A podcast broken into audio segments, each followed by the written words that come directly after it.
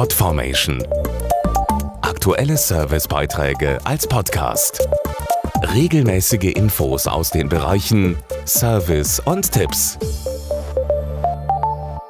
Fast 500 Millionen Menschen weltweit haben mindestens einen von ihnen daheim. Digitale Sprachassistenten wie Amazon Echo, Google Home oder der HomePod von Apple. Die stylischen, intelligenten Lautsprecher sollen unseren Alltag leichter machen. Sie spielen beispielsweise auf Zuruf Musik oder regeln im vernetzten Zuhause die Heizung.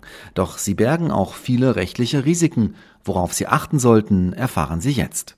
Alles klar, ich setze Cornflakes, Milch und Glühbirnen auf deine Einkaufsliste. Alexa und Co. sind gern behilflich. Die digitalen Assistenten verstehen und befolgen bestimmte Befehle ihrer Nutzer. Sie sammeln aber auch die Daten. Bedenklich, sagt Frank Stroth, Partneranwalt von Roland Rechtsschutz. Die Geräte können alles im Raum mithören und die Sprachaufzeichnungen landen direkt auf den Servern der Hersteller, die sie dann systematisch auswerten können. Problematisch ist zudem, dass Hacker mitgehörte Sprachbefehle zu neuen Kommandos zusammensetzen können und damit den Besitzer der Sprachbox finanziell schädigen. Ein Schadenersatzanspruch kann dann geltend gemacht werden, wenn bewiesen werden kann, dass der Hersteller keinen ordnungsgemäßen Datenschutz hatte. Immerhin, die Nutzer der Digitaldiener haben bald Mitspracherecht, was mit ihren Daten passiert. Ab Ende Mai müssen die Hersteller aufgrund einer neuen EU-Verordnung auf Anfrage genau Auskunft geben, welche personenbezogenen Daten, und dies sind alle Sprachaufzeichnungen, gespeichert wurden.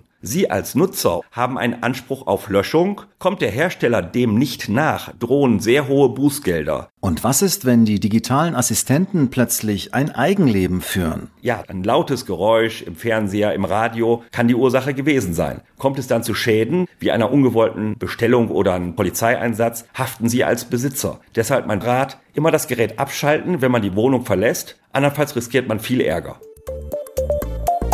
Podformation.de Aktuelle Servicebeiträge als Podcast.